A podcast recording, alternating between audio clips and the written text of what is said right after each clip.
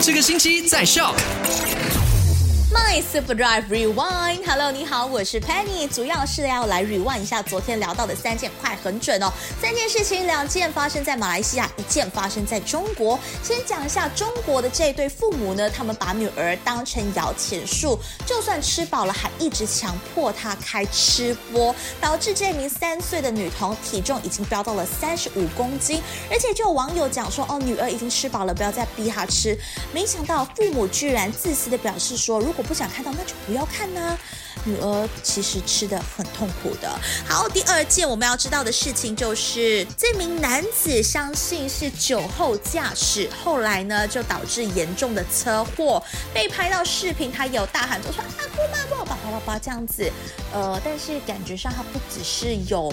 呃喝醉酒啦，有人怀疑说他可能精神有一些些的状况这样子。那如果大家真的觉得不舒服的时候呢，就不要开车，因为连你精神的时候都看到这么多的交通状况发生，更何况是精神不佳的时候，对不对？第三，安棒发生了掳人事件，这名女子她在大庭广众之下被两名男子强行的拖行，还好现场有见义勇为的人士喝止了这一些歹徒。好啦，大家外出真的一定要小心。三点到八，My Super Drive 见。